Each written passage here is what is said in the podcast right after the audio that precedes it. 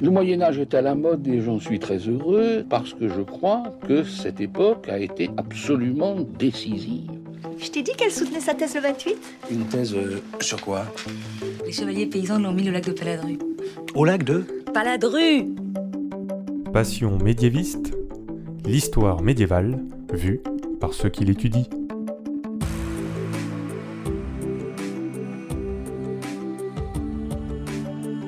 Est-ce que vous savez tout du Moyen Âge? Est-ce qu'il vous reste encore des choses à découvrir? Et d'abord, qu'est-ce que le Moyen Âge? En fait, il y a autant de réponses que de médiévistes. Dans cette émission, nous nous intéressons à comment l'histoire médiévale est étudiée aujourd'hui par de jeunes chercheurs, quels sont les sujets qui les intéressent, pour vous donner envie d'en savoir plus? Et pourquoi pas donner de l'inspiration aux futurs chercheurs? Épisode 22, Jeanne et l'art macabre, c'est parti. Excuse-moi, mais euh, il y a des gens que, que ça intéresse? Jeanne Froment, bonjour. Bonjour. Jeanne, en septembre 2017, tu as soutenu un mémoire d'histoire de l'art à la Sorbonne, sous la direction de Philippe Lorenz, à propos de peinture murale d'une église depuis le Dôme. Quand on préparait cet épisode, tu m'as parlé d'un sujet plutôt intrigant, l'art macabre, et je me suis dit que ça ferait un très bon sujet d'épisode. Alors, est-ce que tu peux nous expliquer, dans l'histoire de l'art du Moyen Âge, c'est quoi l'art macabre? L'art macabre, c'est euh, plutôt un thème qu'un courant artistique euh, que euh, les hommes de la fin du Moyen Âge vont beaucoup apprécier et vont mettre en image à peu près partout sur différents supports. Ce qu'on connaît le plus, c'est les livres d'art ou les différentes enluminures, mais il y a eu aussi de nombreuses représentations de thèmes de l'art macabre sur des peintures murales ou sur des tableaux. Ou alors aussi, ce qu'on connaît beaucoup, c'est tout ce qui est euh, gisant et transi. Tu peux nous dire ce que c'est les gisants et les transis? Alors le, gisant, c'est euh, ce qui est le plus connu, puisque c'est euh, la représentation d'un homme ou d'une femme sous ses traits de vivant, et qui est donc allongé comme presque endormi, et qui est en fait, ça va être la représentation liée à son tombeau. Alors que le transi, ça va être en général la même chose, sauf que L'individu est sous une forme euh, décomposée en fait, il est en train de pourrir. Souvent on a la vision d'une peau parcheminée, euh, très tendue, et parfois on a même la représentation de morceaux du corps qui manquent, avec parfois des vers, euh, ce genre de choses pour vraiment montrer la putréfaction en cours du, corps. Un des exemples les plus célèbres, c'est Ligier Richier, donc le sculpteur qui a représenté René de Chalon et donc c'est vraiment euh, ce qu'il y a de plus, de plus connu. Et donc dans l'art macabre, qu'est-ce qu'on montre? Il y a un lien avec la mort, avec le corps en décomposition? Euh, Oui, c'est ça en fait. L'art macabre, c'est vraiment représenter la mort, euh, soit donc un personnage mort, soit la mort elle-même. Et donc ça, c'est vraiment ce qui définit l'art macabre. C'est pas du tout un sujet qui tourne autour de la mort. Ça va pas du tout être forcément des gens qui sont, on sait qu'ils sont déjà morts et qu'on va représenter euh, vivants. Non, c'est vraiment la représentation du cadavre, voire de la mort personnifiée. Quelles sont les origines de ce thème? On a souvent cru que l'art macabre était lié à la hausse de la mortalité, due notamment à la peste euh, et aux, guerres, et notamment à la guerre de Cent Ans. Mais plus récemment, en fait, on s'est aperçu que c'est un thème qui est apparu bien plus avant que euh, l'arrivée de la peste, parce qu'on a déjà des, exemples d'art macabre euh, au XIIIe siècle, donc avant la peste, parce que la peste euh, c'est plutôt XIVe, et avant le grand conflit d'Europe occidentale, donc la guerre de Cent Ans.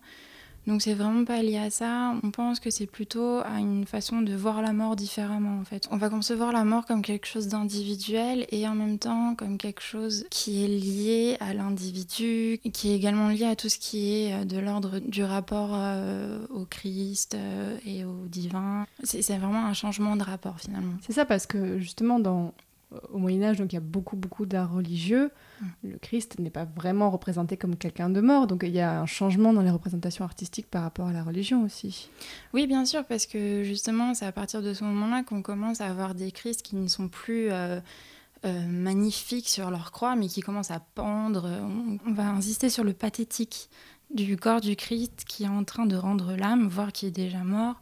Et c'est aussi à ce moment-là qu'on commence à avoir euh, les, sur certains tableaux des sortes de Christ verts en fait, des, des Christ qui, qui, voilà, qui sont déjà en train de, enfin qui sortent du tombeau. Comme des zombies Oui, ils sont verts comme des zombies parce que il est mort en fait. Et donc l'idée est de représenter le Christ mort.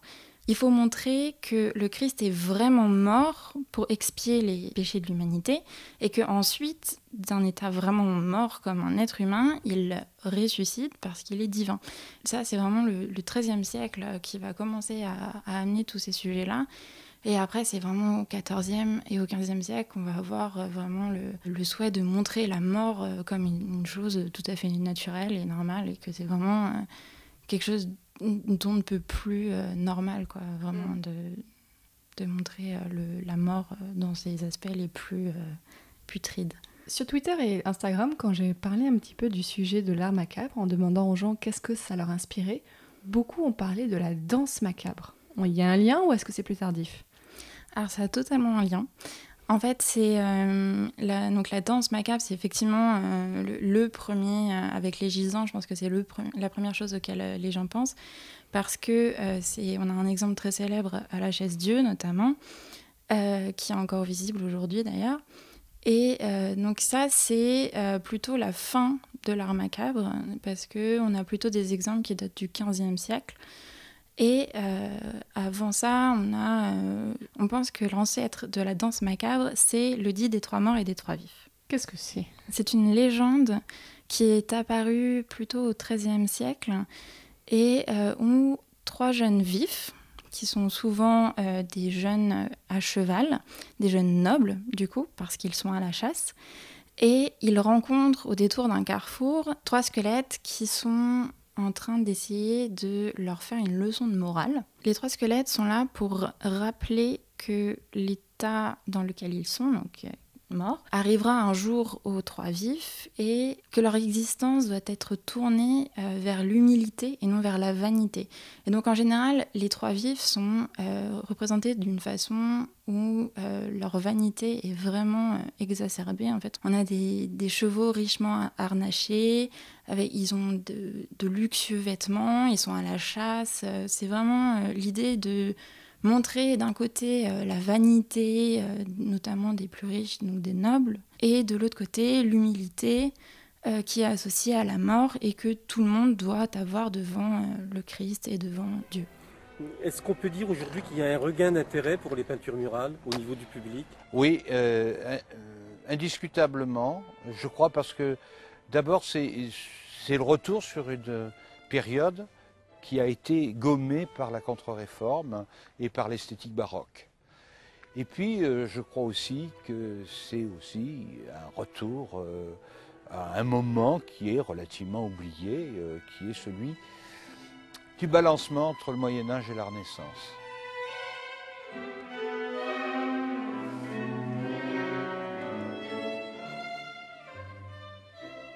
Où est-ce qu'on trouve de l'art macabre en, France, en Angleterre, partout en Europe occidentale? Euh, Oui, à peu près partout. Je connais surtout le, corpus français. Mais euh, effectivement, il y en a en Allemagne, il y en a en Italie aussi beaucoup, parce qu'on a le Camposanto de Pise notamment, où il y a un dit des trois morts et des trois vifs, et euh, un jugement dernier, et le triomphe de la mort aussi. Euh, on a vraiment euh, plusieurs euh, exemples un peu partout, finalement. C'est pas du tout quelque chose qui est typique d'un pays, parce que de toute façon, à cette époque-là, les, les thèmes, l'iconographie, même le style voyageaient beaucoup en fait avec les artistes eux-mêmes parfois. Et donc on a des choses qui, qui apparaissent à peu près partout au même moment en Europe. Justement, quels sont les artistes qui ont marqué ce courant? Est-ce qu'on les connaît? Alors euh, non. Oh, non. le problème du, enfin le problème, un des, oui, un petit problème on va dire du Moyen Âge, c'est qu'on a très peu de sources sur les artistes eux-mêmes.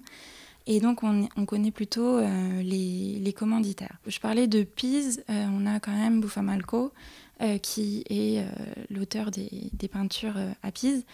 mais à part Buffalmacco, en fait, on a très très peu de noms d'artistes.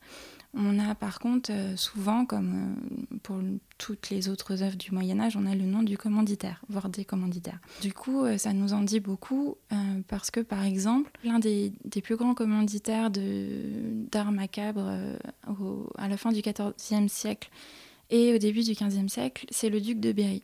Le duc de Berry, notamment, il est connu pour avoir commandé au cimetière des Innocents à Paris euh, un dit des trois morts et des trois vifs, qui est depuis disparu évidemment. On a euh, d'autres exemples aussi dans ces livres d'art d'œuvres qui, euh, qui ont un, un, lien avec l'art macabre. Tu as travaillé sur ce thème artistique dans le cadre de donc, ton master que tu as soutenu, donc je le disais, en septembre 2017. Et plus précisément, tu as étudié des peintures murales du début du XVe siècle qui se trouvent dans une église. Alors déjà, pourquoi tu as voulu travailler sur ce sujet? Je cherchais à la base des peintures murales qui n'avaient que peu été étudiées euh, avant, euh, avant moi. Euh, et je cherchais en, Auvergne parce que c'était plus pratique pour moi. Je suis tombée par hasard, enfin plus ou moins par hasard, sur les peintures d'Enza, donc l'église sur laquelle je travaille. J'ai été complètement ébahi, on va dire, devant la qualité de cet ensemble de peintures murales. Bon, il a été beaucoup restauré, mais on a quand même un état de conservation qui est assez exceptionnel pour des peintures murales, parce qu'en général, on a des cycles de peintures murales dans les églises qui sont très abîmés à cause de l'humidité et du manque de travaux qui ont été réalisés dans les églises sur l'humidité. On imagine bien que euh, cinq siècles euh, sur des, du matériau à base de pigments, ça tient pas très très bien. J'ai été vraiment surprise euh, par, par la beauté de, ces, de ce cycle.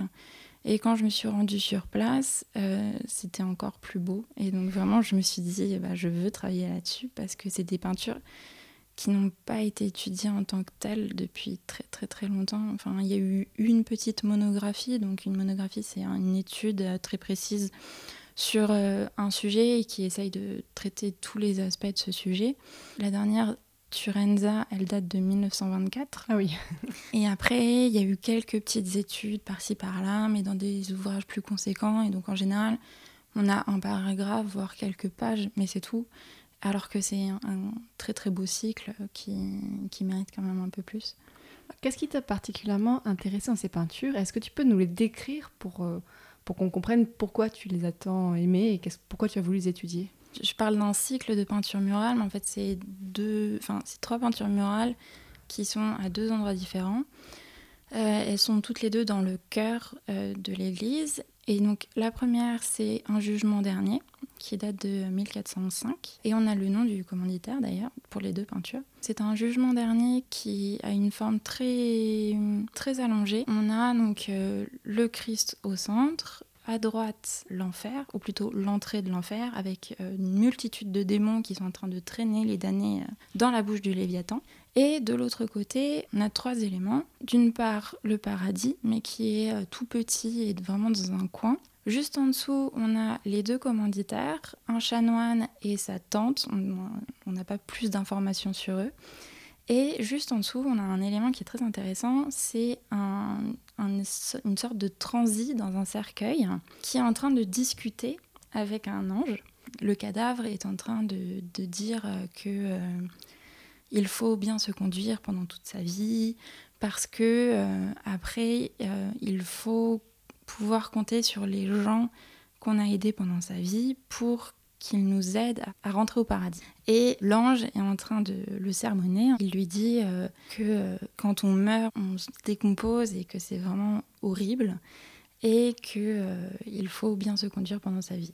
C'est pas écrit ça, donc comment tu peux percevoir tout ça juste à partir d'une image? Alors si, c'est en fait c'est inscrit sur des phylactères. Les phylactères, c'est des longs morceaux de parchemin qui sont représentés et qui euh, transcrivent en fait la parole des, des, personnages.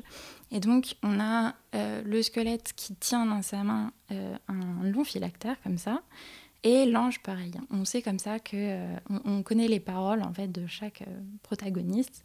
Ça fait un peu comme une euh, scène de théâtre finalement. Mm. J'avais un peu fait des liens avec le théâtre justement parce que le fait que les textes soient associés à chaque personnage, ça fait très théâtre. Et la deuxième peinture? C'est un ensemble de deux peintures qui a probablement été commandé par la même personne, un autre chanoine, un peu plus tard en 1420. Donc la première peinture, c'est Un dit des trois morts et des trois vifs, donc un thème que j'ai expliqué tout à l'heure. Et juste en dessous on a une Vierge à l'enfant qui trône euh, sur son trône. Autour d'elle, il y a toute la famille du, donateur. D'un côté, les hommes, donc le père du donateur, puis le chanoine qui a commandé la peinture présentée par un saint, puis tous ses frères. Et de l'autre côté, on a sa mère et toutes ses sœurs. Ce qui est euh, assez exceptionnel aussi avec cette peinture, c'est qu'on a, en fait, on a aucune pièce d'archive sur ces peintures, mais euh, sur chaque peinture, il y a un, petit texte qui présente le donateur, donc le commanditaire, de la petite inscription. On déduit que euh, toute sa famille est décédée d'une façon subite. Euh, on ne sait pas pourquoi, mais en fait, il appelle euh, les gens à prier pour sa famille. On suppose qu'ils sont déjà morts et que le chanoine demande à ce que euh, leurs âmes puissent trouver du repos dans la prière des vivants pour pouvoir accéder ensuite au paradis. Tout va bien, tout va bien, puis un jour, euh, crac. Quelle horreur Mais faut pas vous mettre dans des états pareils. C'est qu'un serviteur.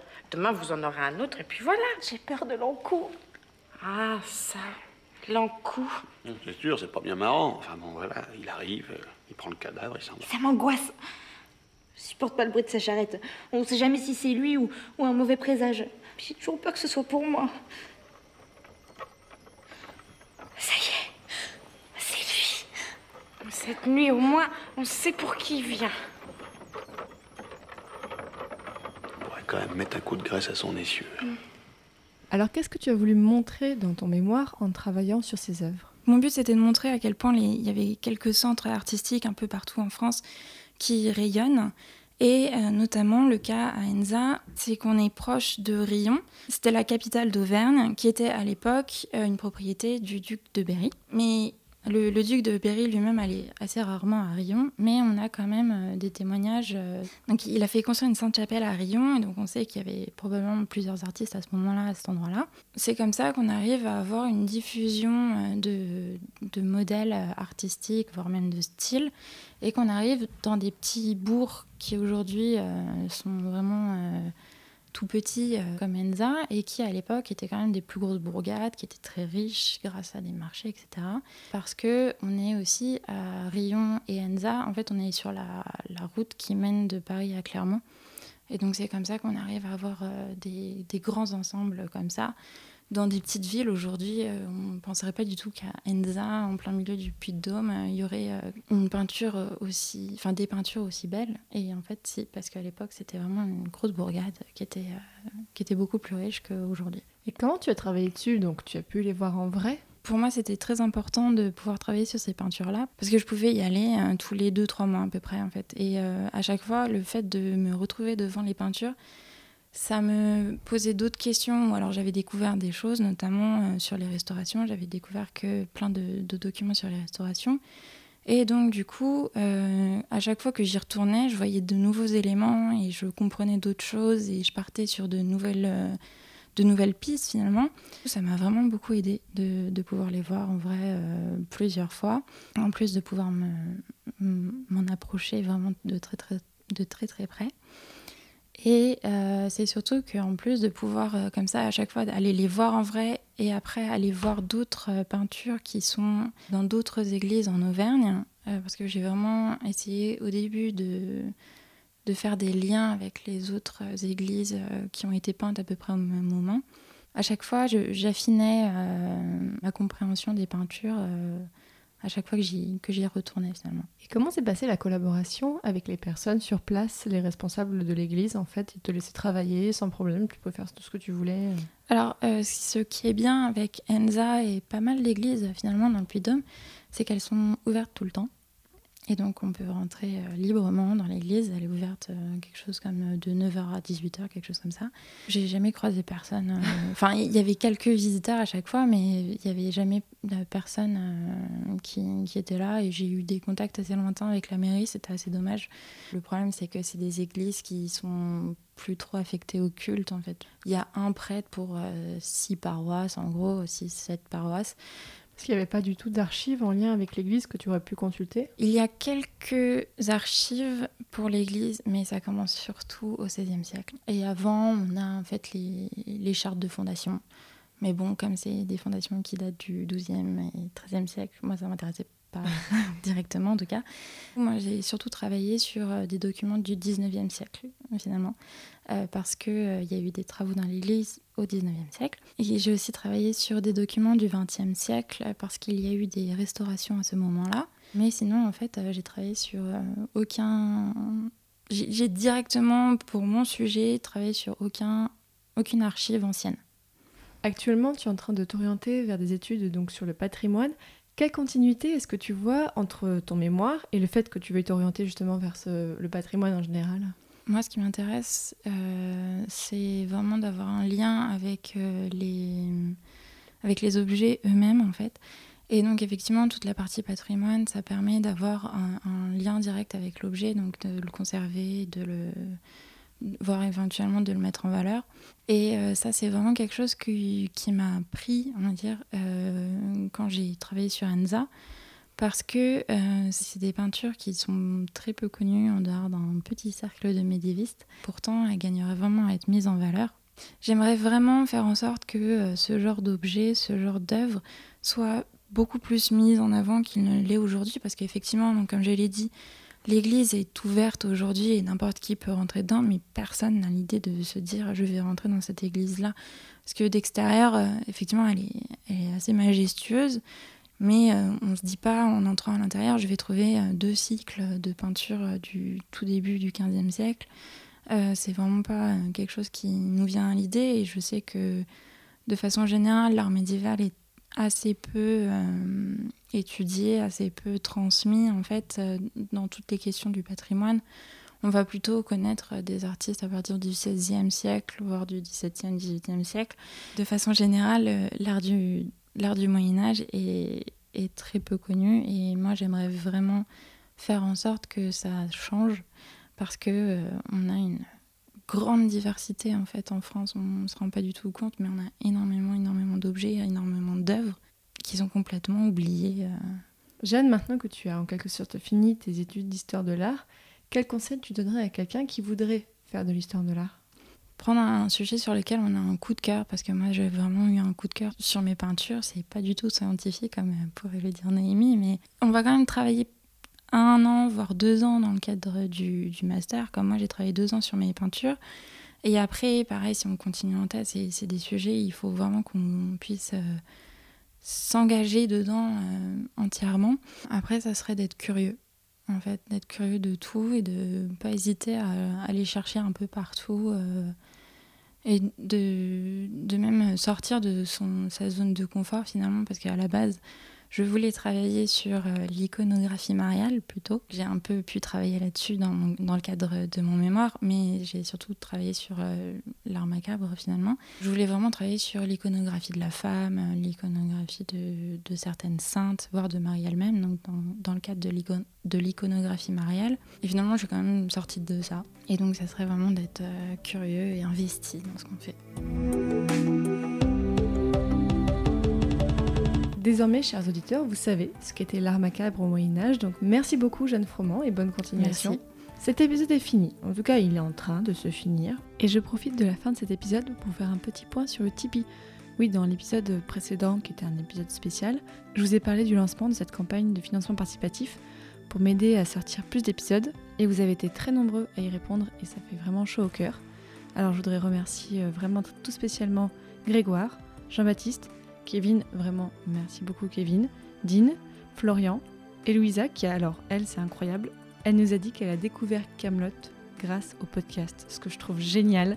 Je voudrais bien sûr aussi remercier Priscille Lamure, Adèle, Isabelle Poutrin et Noémie Gmur pour leur soutien. Je vous rappelle donc si vous voulez aider Passion médiéviste, vous pouvez donner 1 euro par mois ou alors vous pouvez donner quelques euros de plus, juste une fois, pour aider le podcast. Dans le prochain épisode, on parlera du savoir animal au Moyen Âge. Salut